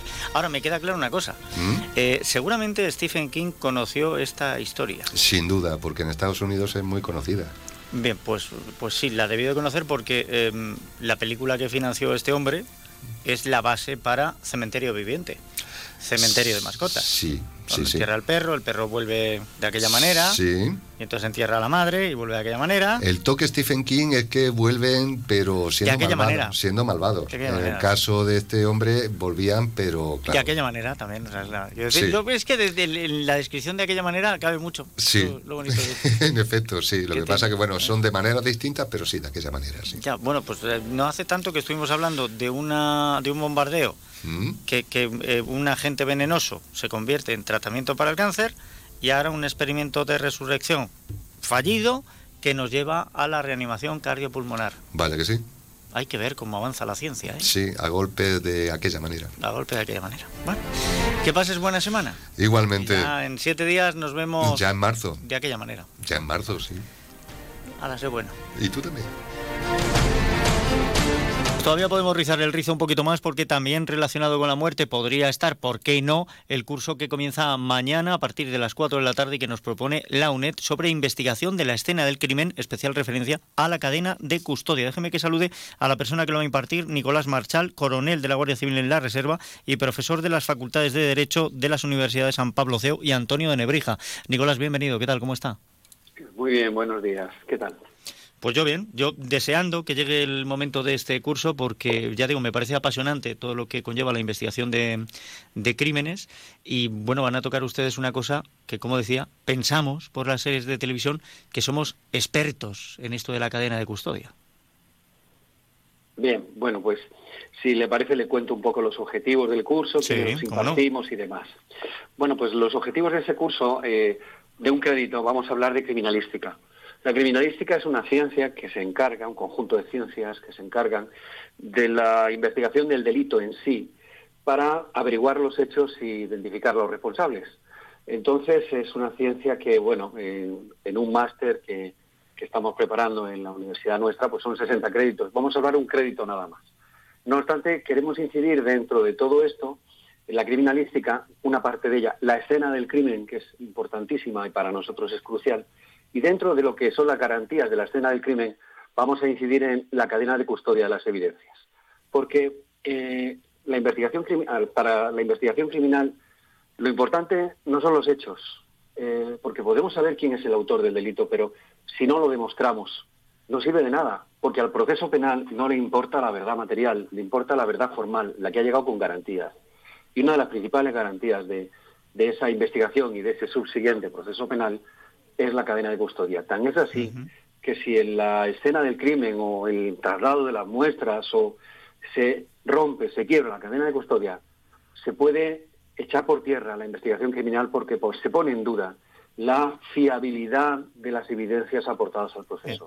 Eh, porque la gente se haga una idea. Esto lo hemos oído muchas veces decir en los medios de comunicación. Cuando se produce la desaparición de una persona, eh, las primeras 24 horas fu- son fundamentales, las primeras 72 muy importantes. Digamos que la escena del crimen no es función de horas, sino de la inalterabilidad que pueda tener. Con lo cual hay que recoger todos los datos de la forma más fiel y mantenerlos de esta manera para poder recomponer qué es lo que ha ocurrido y ir depurando las responsabilidades hasta dar con el culpable. Eh, evidentemente. Eh, ese primer momento, además, eh, una de las características de, de la inspección que hacemos en la escena del crimen es la inmediatez, para que no se nos contamine la escena, porque mm, pasa, y es inevitable, que accedan familiares, que accedan vecinos, que accedan curiosos.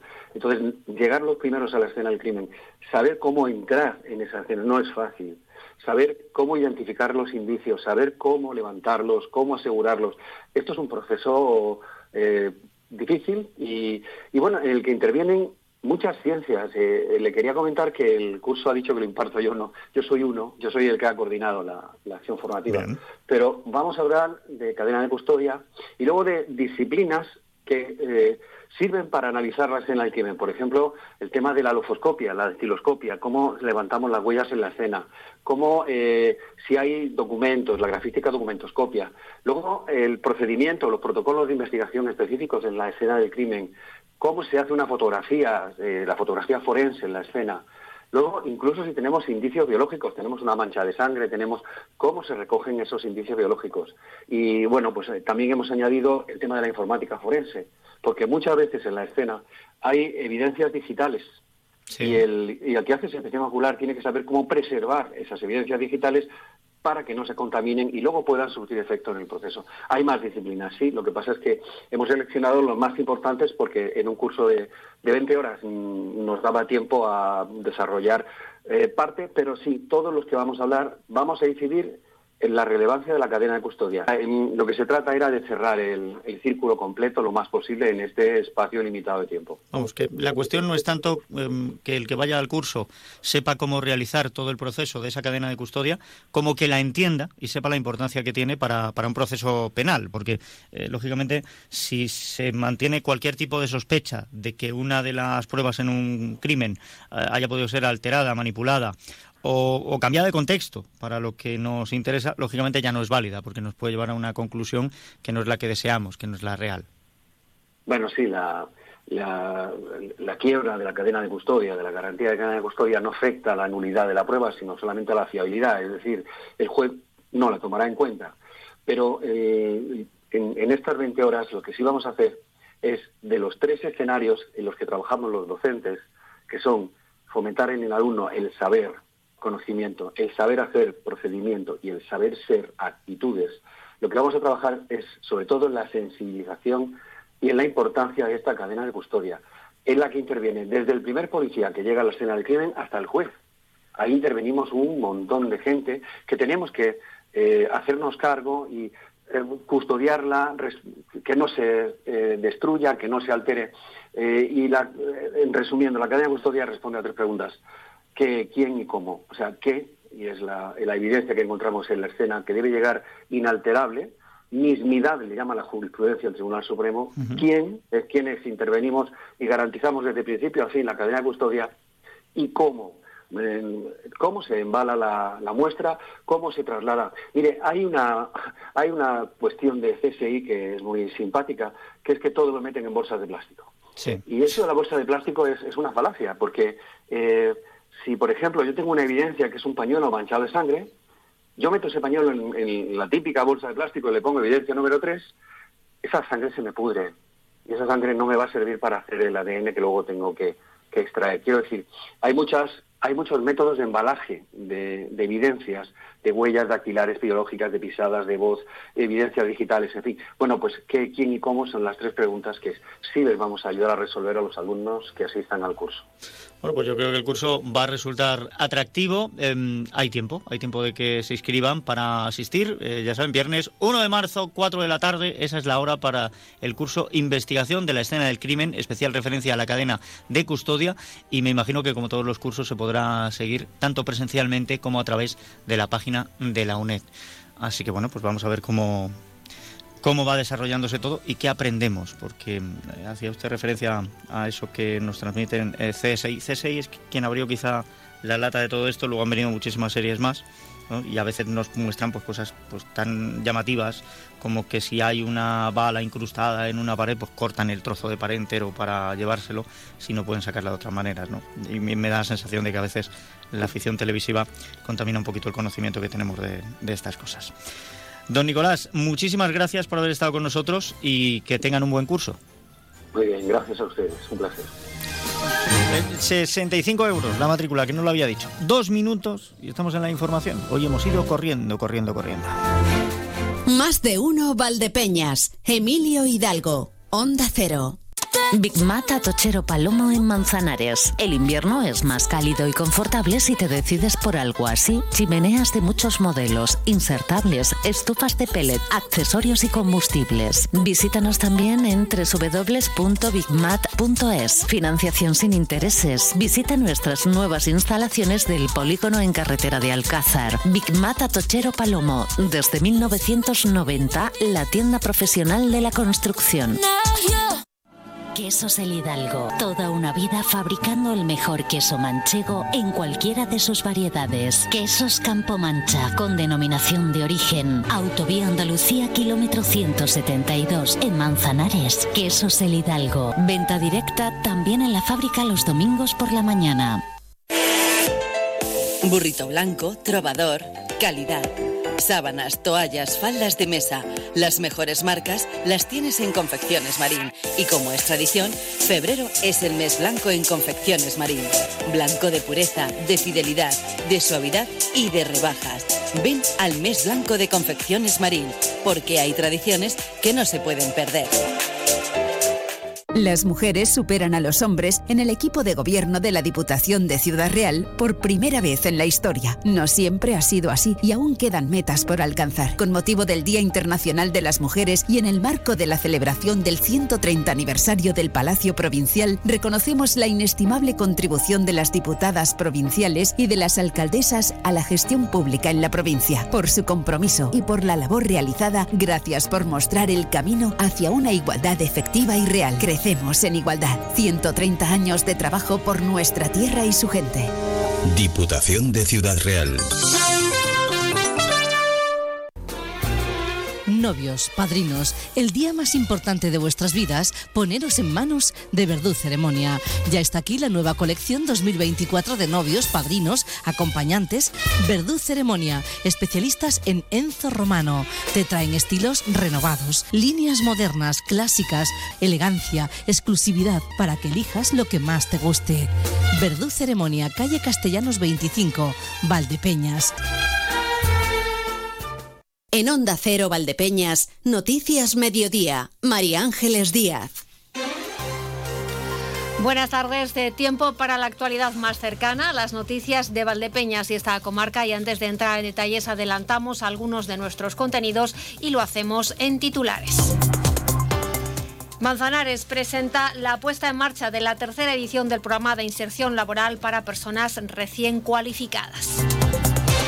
El gobierno regional estudia con Torre de Juan Abad una nueva travesía que evite el paso de vehículos pesados por el centro de la población. Y la unidad de cuidados paliativos del Hospital General de Valdepeñas y el de Manzanares organizan un café tertulia titulado Hablando de la muerte, ¿por qué no?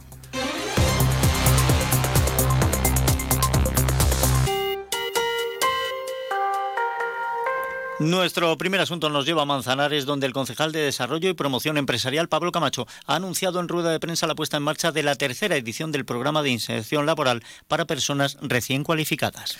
Tiene como objetivo dar una primera oportunidad laboral a personas con titulación y sin experiencia previa relacionada con sus estudios, por la que optan a un contrato formativo para la práctica profesional en empresas o entidades sin ánimo de lucro que al tiempo complementan sus recursos humanos con personal cualificado. Pablo Camacho, concejal de Desarrollo y Promoción Es un programa de inserción laboral para jóvenes recién cualificados. Es un programa novedoso, dado que cumple en este año su tercera edición, y es un programa pionero. yo he estado intentando encontrar un programa similar en otros ayuntamientos y no lo he encontrado. Por tanto, este programa, ideado por el Ayuntamiento de Manzanares, se está consolidando, está sirviendo tanto a las empresas como a los jóvenes cualificados y desde luego vamos a seguir apostando por él. Pueden optar personas con titulación universitaria, formación profesional o certificado de profesionalidad cuyo título tenga una antigüedad inferior a tres años y no cuenten con experiencia laboral específica. Además, deben estar en paro e inscritos como demandantes de empleo, así como en el Servicio de Orientación e Intermediación Laboral de Manzanares. Por otro lado, el programa está orientado a esas empresas cuyo domicilio o centro de trabajo esté situado en la localidad. Como ventaja, además de ampliar su plantilla, las empresas reciben una ayuda económica directa para sufragar el coste total de cotización de la persona contratada durante el periodo subvencionado de seis meses. Así, Pablo Camacho ha informado que en esta edición se incorporan dos novedades importantes. La primera de ellas es que los jóvenes podrán ir viendo los perfiles que las empresas necesitan a través de la página web del área de promoción económica. La segunda de las novedades es que los jóvenes de la pasada edición que sigan cumpliendo los requisitos, directamente los vamos a incorporar de forma automática a esta edición sin la necesidad de que tengan de nuevo que volver a solicitarlo. La convocatoria está abierta hasta final de año o hasta que se agote el presupuesto previsto, que es de 40.000 euros. Y nos vamos ahora hasta Torre de Juan Abad, donde el Gobierno regional estudia junto al Ayuntamiento una nueva travesía que evite el paso de vehículos pesados por el centro de la población. El delegado de Fomento en la provincia de Ciudad Real, Manuel Martínez López Alcorcho, ha mantenido una reunión de trabajo en el Ayuntamiento de Torre de Juan Abad con su alcaldesa María Fresneda para tratar diversos asuntos relacionados con el transporte sensible a la demanda, el plan de delimitación de suelo urbano o las viviendas de protección pública. En ese encuentro también se ha un tema pendiente, la cesión de la travesía de la carretera CM 3200 de la Junta de Comunidades al Ayuntamiento, además del estudio para la construcción de una nueva travesía en la calle Cervantes que une las carreteras CM 3129 con la 3200, perdón, para así poder reducir los problemas que tiene el centro de la población con el paso de vehículos pesados. El Centro de Atención Integral a Víctimas de Agresiones Sexuales de Ciudad Real será una realidad después del verano. Así lo ha avanzado la consejera de Igualdad de Castilla-La Mancha, Sara Simón, que hoy ha visitado las obras de rehabilitación del antiguo palacete de la Cruz Roja, donde se va a ubicar este centro. La Junta de Comunidades tiene previsto poner en marcha este año uno de estos centros en cada capital de provincia y, de hecho, el Gobierno autonómico ya ha iniciado los procedimientos administrativos que permitan su funcionamiento al tiempo que finalizan los distintos proyectos de construcción. Aunque ha deseado que estos centros no fueran necesarios, Simón ha destacado que tienen utilidad y lamenta que solo el 8% de las agresiones sexuales en España sean denunciadas. Solamente el 8% de las mujeres que sufren agresiones sexuales decide denunciar. El 8%. El resto, el 92%, no lo hace por vergüenza, por miedo a no ser creídas, por miedo a su agresor o porque son menores de edad. Y como sociedad le tenemos que dar una respuesta a esas mujeres que han sufrido una agresión sexual y que piensan que nadie las puede ayudar. Decirles que las administraciones están para protegerlas y para cuidarlas, que aquí van a tener espacios donde se van a sentir acompañadas, arropadas y protegidas.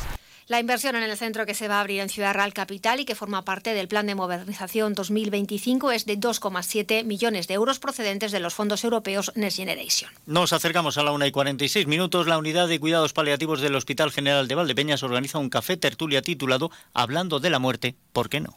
No tiene un guion ni fija objetivos concretos. Se trata solo de un encuentro entre un grupo de personas, muchas desconocidas entre ellas, para conversar sobre un tema tabú en la sociedad actual, porque ignorar la muerte, parte inherente al ciclo de la vida, agiganta los miedos y la confusión, afirma en Onda Cero la psicóloga clínica Rosa Melero. La muerte es como un misterio y si no se habla del misterio, pues al final lo que ocurre es que se agiganta y se envuelve de muchos miedos, confusión y esto al final lleva a que pues muchas personas acaben dándole la espalda a la muerte hasta que bueno llega la hora, ¿no? que a todos nos va a llegar.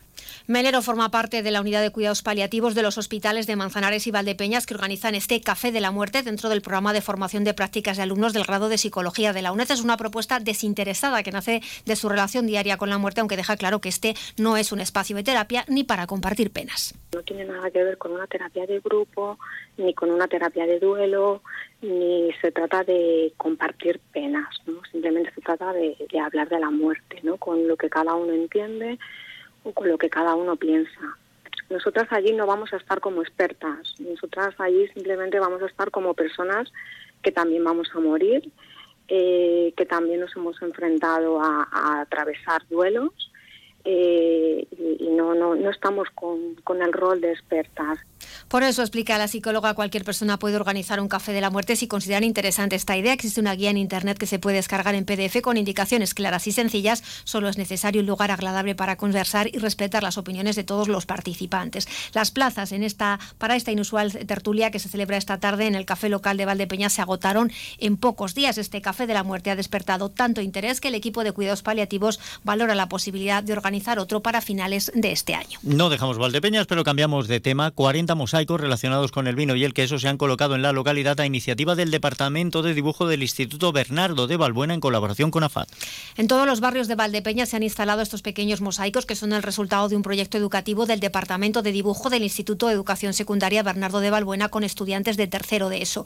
Arte urbano inspirado en el artista callejero anónimo Invader que actúa en París para aprender y trasladar esos conocimientos a un ejercicio práctico y con carácter inclusivo, porque el alumnado participante ha colaborado con AFAD, la Asociación de Familiares y Amigos de Personas con Discapacidad, para la realización de las teselas y posterior montaje de los mosaicos con una temática relacionada con el vino y el queso. Raúl Martín, profesor del Departamento de Dibujo del Instituto. Hubo una gran interacción entre el alumnado y los usuarios de AFAD eh, hubo un buen trabajo en conjunto y mucha sensibilidad por ambas partes. Fue muy, muy entrañable, muy bonito el poder ver que nos acabamos de conocer, que podemos hacer cosas en conjunto y que somos vecinos y que estamos en el mismo sitio. Además, 10 de estos mosaicos se han seleccionado para realizar un juego tipo gincana con un tesoro escondido en la última etapa. Martín explica que es una forma divertida de dar a conocer este proyecto. Esto es una idea de una plataforma mundial que se llama Geocaching y que también está asociada a esta ruta. Entonces, eh, cualquier persona que, eh, que me consta que viaja a lo mejor de Madrid a Andalucía, para expresamente aquí en Valdepeñas hay siete geocaches de estos que están guardados y paran expresamente a buscarlo, porque hay gente que, que, son expertos de esto. O sea, que ya no solamente es para Valdepeñas, sino que es para cualquiera que quiera utilizar el geocaching. Si te llevas el tesoro, un pequeño detalle para recordar que has conseguido finalizar con éxito el juego, desde el Instituto Valdepeñero te piden que por favor dejes algo en su lugar para el siguiente participante. Así terminamos. Nosotros les dejamos también algo en nuestro lugar, Noticias Mediodía, que llegarán enseguida. Y la información vuelve a esta sintonía, la de esta comarca, mañana a las 8 menos 5 con María Ángeles Díaz Madroñero. Gracias, compañera. Hasta mañana. Se despide Emilio Hidalgo. Les dejamos con Noticias Mediodía. Les espero mañana a las 12 y 20.